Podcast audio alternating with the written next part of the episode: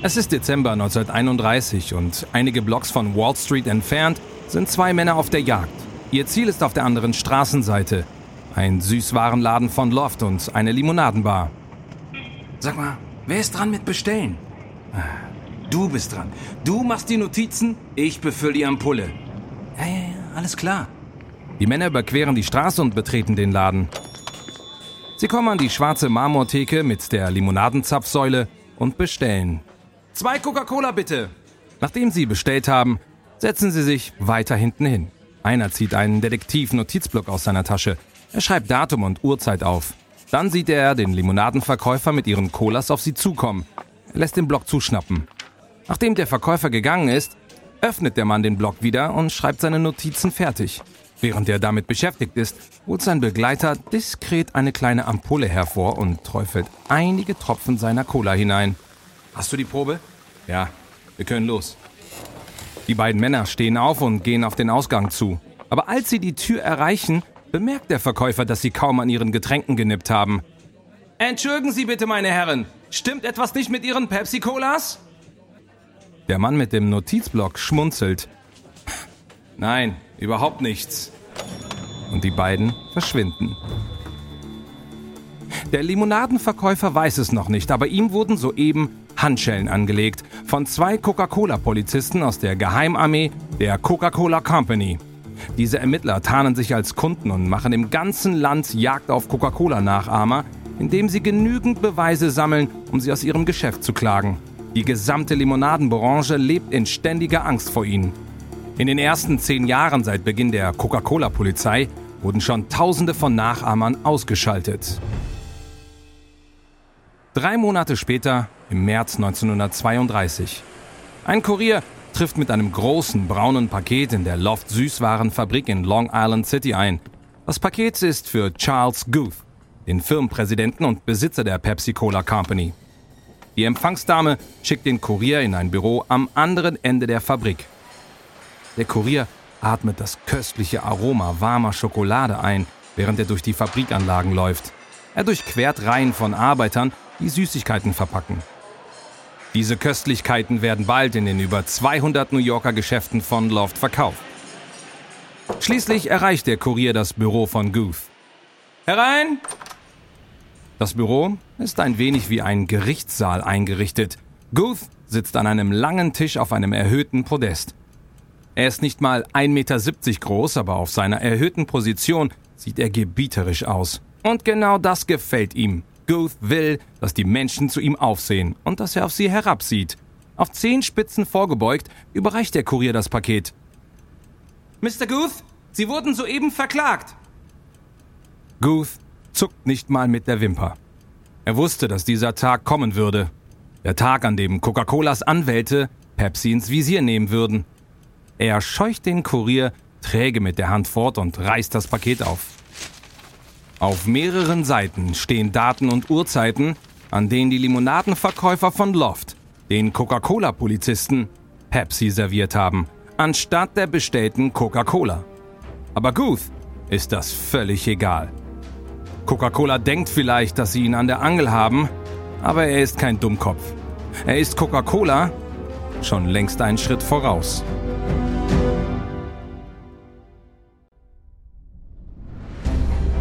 Mein Name ist Amius Haptu. Willkommen bei Kampf der Unternehmen. Einem Podcast von Wandery.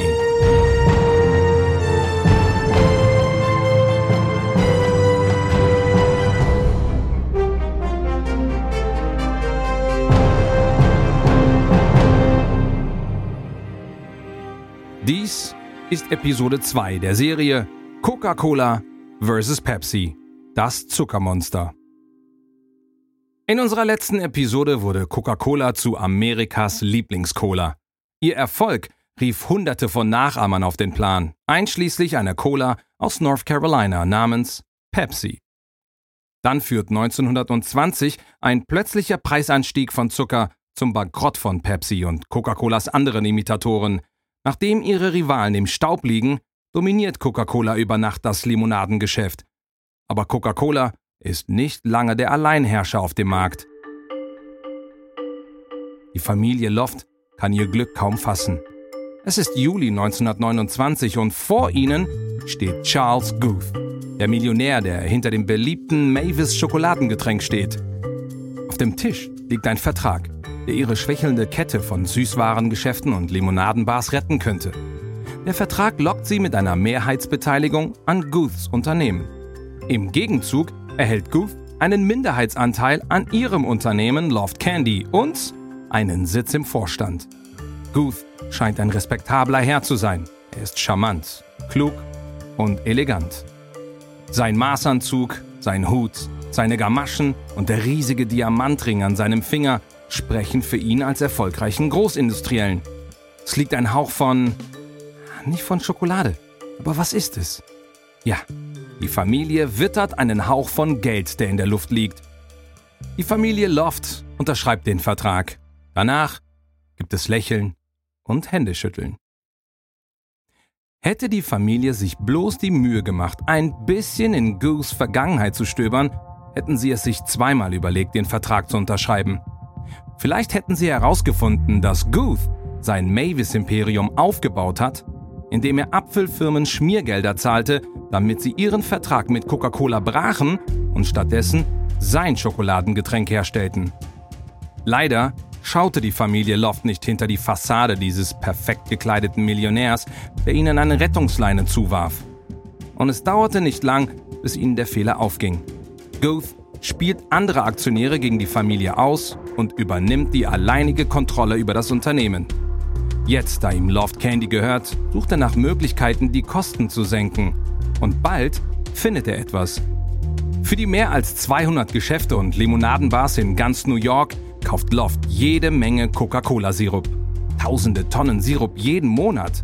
Guth findet, dass sein Unternehmen einen Rabatt verdient. Also ruft er im Mai 31 die Verkaufsabteilung der Coca-Cola Company in Atlanta an und fordert ihn ein. Aber es läuft nicht besonders gut. Es tut mir leid, Mr. Guth, aber laut Firmenrichtlinie geben wir keine Rabatte. Wir bei Coca-Cola behandeln alle unsere Kunden gleich, ob Kleinunternehmer oder Ketten wie Loft Candy. Mir sind die Richtlinien Schnuppe. Verlange einen Rabatt. Wenn Sie mir keinen geben, werden wir keine Coca-Cola mehr in unseren Limonadenbars anbieten. Mr. Guth, Ihre Drohungen ändern nichts an unseren Richtlinien. Verstehen Sie mich richtig. Wenn Sie Ihren Kunden das Lieblingsgetränk der Amerikaner vorenthalten wollen, dann tun Sie das. Das werden Sie noch bereuen. Sie werden es bereuen. Guth hat schon längst einen Notfallplan. Er wird den Coca-Cola-Sirup in seinen Bars gegen Pepsi austauschen. Erinnert ihr euch, wie die ursprüngliche Pepsi-Cola Company im März 1923 bankrott ging? Kurz darauf kaufte ein Wall Street-Bankier die Rechte von Pepsi mit dem Traum, sich Coca-Cola vorzunehmen. Er scheiterte und im Mai 1931 ging Pepsi-Cola wieder pleite. Für Guth kam der zweite Zusammenbruch von Pepsi gerade richtig. Er kauft sich die Rechte an Pepsi zum Spottpreis. Und zwar einen Tag, nachdem Coca-Cola seine Rabattforderung zurückweist. Daher ist er ziemlich zufrieden mit sich selbst, als er Vorbereitung dafür trifft, Coca-Cola aus seinen Läden zu entfernen. Aber als erstes will Guth ein neues Rezept. Er hat vielleicht das Unternehmen gekauft, aber in Wahrheit kann er Pepsi nicht ausstehen. Und so trommelt er Chemiker von Loft in seinem Büro zusammen. Hör zu, wenn wir dieses Zeug verkaufen wollen, muss es viel besser schmecken. Da kommt ihr ins Spiel. Macht es besser. Macht es süßer. Die Chemiker gehen zurück ins Labor und überarbeiten das Rezept von Pepsi. Sie fügen Koffein hinzu obwohl Pepsis ganzer Stolz einst darin bestand, drogenfrei zu sein. Und sie machen das Getränk mit noch mehr Zucker süßer. Guth befiehlt ihnen bei jeder Probe wieder, es noch süßer zu machen. Nach wochenlangem Hin und Zurück hacken die Chemiker einen Plan aus. Sie erstellen ein neues Rezept mit etwas mehr Zucker und bringen es Guth. Er lehnt es wieder ab. Ein paar Stunden später kommen die Chemiker mit einer anderen Pepsi zurück. Guth will gerade die neueste Probe kosten, als einer der Chemiker das Wort an ihn richtet. Ich muss Sie warnen, Sir. Wir sind der Meinung, dass diese hier wirklich untrinkbar ist. Sie ist einfach viel zu süß. Guth nippt am Getränk und starrt von seinem erhöhten Podest mit kaltem Stahlblick den Chemiker herab. Unsinn! Das ist genau richtig! Zu süß? Ha! Sie wollen mich wohl auf den Arm nehmen. Genau deshalb bin ich der Chef und ihr Dummköpfe arbeitet für mich. Was Guth nicht weiß, ist, dass die Pepsi-Formel, die er gerade genehmigt hat, genau dieselbe ist, die er vor ein paar Stunden abgelehnt hatte. Mit der neuen Formel befiehlt Guth den Loft-Limonadenbars ihre Coca-Cola in den Müll zu werfen und von nun an Pepsi zu verkaufen. Natürlich weiß Guth, was jetzt passieren wird. Die Coca-Cola Company wird ihre Coca-Cola-Polizei auf New York City loslassen. Sie wird wochenlang in seine Geschäfte einfallen und versuchen, seine Limonadenverkäufer dabei zu erwischen, wie sie Kunden, die Coca-Cola bestellen, stattdessen Pepsi servieren. Jeden Tag werden sie Beweise für Markenverletzungen sammeln und versuchen, Pepsi damit vor Gericht zu zerschmettern. Also bereitet Guth seine Verteidigungsstrategie vor. Er gibt seinen Limonadenverkäufern die strikte Anweisung, Kunden, die nach Coca-Cola fragen, niemals Pepsi zu servieren. Er stellt auch jedem eine große Belohnung in Aussicht, eine Pepsi bekommt, obwohl Coca-Cola bestellt wurde. Doch zwangsläufig kommt es zu Pannen. Und die Ermittler von Coca-Cola zeichnen sie auf. Aber als Coca-Cola Pepsi für diese Markenverletzungen vor Gericht zerrt, zahlt sich der Plan von Guth aus. Nach Verhandlung des Falls fällt der Richter ein Urteil, das Coca-Cola schockiert. Nun, auch wenn Lofts Coca-Cola durch Pepsi ausgetauscht hat, ist es offensichtlich, dass Guth alles dafür tat, diese Markenverletzungen zu verhindern. Und deshalb wird dieser Fall gestrichen. Coca-Cola hätte Loft einfach über das Problem aufklären sollen, anstatt vor Gericht zu ziehen. Auch wenn Guth den Rechtsstreit gewonnen hat, ändert sich nichts an Pepsis traurigen Verkaufszahlen. Lofts Kunden zeigen Pepsi die kalte Schulter. Sie wollen Coca-Cola und keinen billigen Abklatsch, von dem sie noch nie gehört haben. Ende 1933 sieht es so aus, als würde Pepsi wieder pleite gehen. Doch dann hat Guth einen blitzartigen Einfall. Da Limonade fast nur aus Wasser besteht und Wasser spottbillig ist, wird er seine 350 Milliliter Pepsi-Flaschen zum selben Preis wie eine 180 Milliliter Coca-Cola-Flasche verkaufen. Doppelt so viel Inhalt für 5 Cent. Das ist ein super Angebot für das tief in der Wirtschaftskrise steckende Amerika. Die Pepsi-Verkäufe steigen. Das Unternehmen kann kaum mit der Nachfrage Schritt halten, während bitterarme Familien zu Pepsi wechseln. Der Jahresgewinn steigt über die 2 Millionen Dollar Marke, dann 3 dann 4 Millionen. Nach jahrelangem Überlebenskampf und zerstörter Hoffnung ist Pepsi wieder im Spiel. Doch während Pepsi floriert, gerät Loft ins Taumeln. Ab Oktober 35 deckt Loft Candy kaum seine Kosten. Goofs Lösung ist, das Unternehmen fallen zu lassen. Ihn interessiert nur noch Pepsi. Die Freude der Familie Loft, ihr Unternehmen zurückzugewinnen, ist nur von kurzer Dauer. Guth hat ihnen ein todkrankes Unternehmen hinterlassen. Also werden die Bücher durchforstet, um eine Lösung zu finden und Loft zu retten. Und da fällt ihnen etwas Seltsames auf.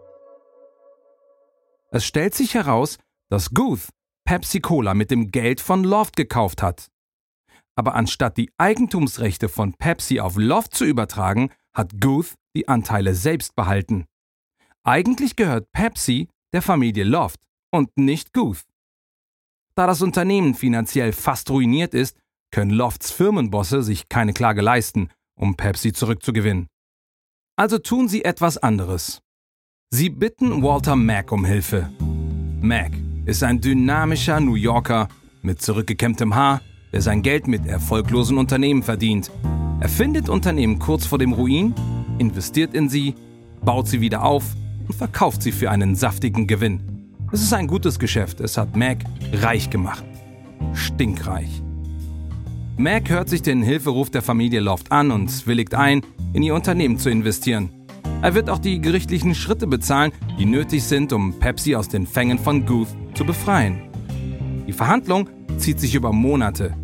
Doch im September 1938 treffen Mac und Guth zum ersten Mal in einem Gerichtssaal in Delaware aufeinander – um das Urteil des Richters über Pepsis Zukunft zu hören. Der Richter will diesen Fall unbedingt abschließen. Nun, Ladies and Gentlemen, dies war eine lange und mühsame Verhandlung, aber es ist offensichtlich, dass Mr. Guth Geld, Personal und Einrichtungen von Loft benutzt hat, um die Pepsi-Cola Company zu kaufen und weiterzuentwickeln. Ohne diese Ressourcen wäre Pepsis Erfolg nicht möglich gewesen. Und deshalb muss Mr. Guth seine Pepsi-Anteile an Loft abgeben. Das Team von Loft fängt an zu strahlen, aber der Anwalt von Guth springt auf. Wir werden Berufung einlegen. Der Richter seufzt und bietet eine Lösung an, die dem König Salomon würdig ist. Stattgegeben. Bis das Berufungsgericht seine Entscheidung fällt, werden beide Parteien Pepsi Cola zusammen betreiben. Mr. Guth wird der Geschäftsführer und Loft wählt den Firmenpräsidenten. Loft wählt Mac. Und während der Richter die Bedingungen dieser Vereinbarung erläutert, beäugen sich Mac und Guth argwöhnisch. Sie denken wahrscheinlich beide dasselbe. Das wird eine höllische Verbindung.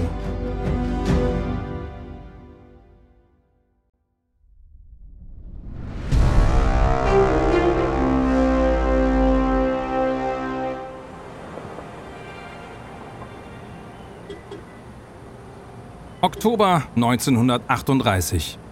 Walter Macks schwarze Limousine wird vom Chauffeur in die Pepsi-Fabrik in Long Island City gefahren. Es ist Macks erster Tag als Firmenpräsident der Pepsi-Cola Company und sein erstes Mal am Unternehmensstandort am East River. Als er aussteigt, bewundert Mac die geschäftige Anlage. Er sieht, wie Lastwagen mit Fässern voll Pepsi-Sirup beladen werden wie Arbeiter Zuckersäcke von einem kubanischen Schiff entladen, das am Fabrikhafen angelegt hat. Im Himmel kräuselt sich Rauch, der aus dem riesigen Schornstein entweicht. Dann sieht Mac Charles Guth. Er steht neben dem Haupteingang, Arme verschränkt und mit bösem Gesicht. Mac geht mit ausgestreckter Hand auf Guth zu. Guth lässt die Arme verschränkt. Da sind Sie endlich, ich zeige Ihnen Ihr Büro. Wortlos führt Booth Mac durch die weitläufigen Anlagen. Schließlich erreichen sie einen stillen Winkel in der Fabrik. Das ist Ihre Sekretärin. Das ist Ihr Büro. Viel Spaß. Und Guth geht davon. Mac nimmt dieses eisige Willkommen gelassen hin, geht an der Sekretärin vorbei und öffnet die Tür. Er findet ein winziges, fensterloses Büro vor, er quetscht sich hinein und bleibt fast zwischen Schreibtisch und Wand stecken, um seinen Stuhl zu erreichen. Er setzt sich und bemerkt, dass der Schreibtisch völlig leer ist. Weder Stift noch Blatt Papier in Sicht. Absolut keine Schreibutensilien. Mac fühlt, wie ihm Schweiß am Rücken herunterläuft. Ganz schön warm hier, denkt er. Mac steht auf und geht aus dem Raum, um mit seiner Sekretärin zu sprechen. Ich habe nichts zum Schreiben. Ja, das stimmt. Äh, wie bitte? Mr. Guth hat gesagt, dass das Gerichtsurteil nicht erfordert, Ihnen Schreibutensilien zur Verfügung zu stellen, und uns wurde strengstens untersagt, Ihnen etwas zum Schreiben zu geben. Es tut mir wirklich leid, Sir, aber wir könnten dafür gefeuert werden. Kein Problem. Ich besorge mir selbst alles. Ach ja, mein Büro ist viel zu warm. Ist das immer so? Ja, es befindet sich direkt über dem Heizkessel, der die gesamte Fabrik versorgt, Sir. Na schön, denkt Mac. Wie du willst. Nachdem er Schreibsachen in einem Geschäft in der Nähe gekauft hat, kehrt Mac in sein zwergenhaftes Büro zurück. Er setzt sich hin, merkt aber dann, dass er mal muss. Also steht er auf, quetscht sich erneut aus dem Büro und geht zu seiner Sekretärin. Können Sie mir bitte sagen, wo die Toiletten sind? Die Sekretärin beschreibt ihm den Weg und Mac läuft los. Einige Minuten später kommt er wieder. Die Toilette ist verriegelt. Haben Sie den Schlüssel? Den hat Mr. Guth. Ich fürchte, Sie müssen ihn fragen, wenn Sie auf die Toilette wollen, Sir. Verdammt nochmal! Mac greift nach seinem Mantel und stürmt aus der Fabrik. Er findet in der Nähe einen Diner, der nun zu seiner Toilette wird. In den folgenden Monaten bekämpfen sich Mac und Guth wie Hund und Katze. Guth ist sich wohl bewusst, dass seine Berufungsklage scheitern könnte. Und wenn er nicht alles dafür tut, Mac das Leben zur Hölle zu machen, arbeitet er an einem Auswegplan. Ende 1938 schickt er seinen Schwiegersohn nach Montreal, Kanada, um ihm die Rechte an einer eher unbekannten kanadischen Limonade namens Noxy Cola zu kaufen. Der Plan von Guth ist simpel. Falls er Pepsi verliert, wird er sofort einen Geschäftskrieg mit Hilfe von Noxy Cola anzetteln. Einen nach dem anderen verschiebt er seine loyalen Handlanger von Pepsi zu seinem geheimen neuen Geschäft einige Blocks entfernt. Dort schmieden sie Pläne, wie man Pepsis selbstständige Abfüllfirmen dazu bringen kann, zu Noxicola überzulaufen. Zunächst sind Mac und die Loft-Gruppe im Pepsi-Unternehmen völlig ahnungslos. Doch als immer mehr Handlanger von Guth aus den Firmenkorridoren verschwinden, werden sie langsam misstrauisch. Loft stellt Privatermittler ein, die bald darauf Guths geheime Noxicola-Fabrik entdecken. Mit Beweisen bewaffnet hat die Familie Loft Guth in die Enge getrieben.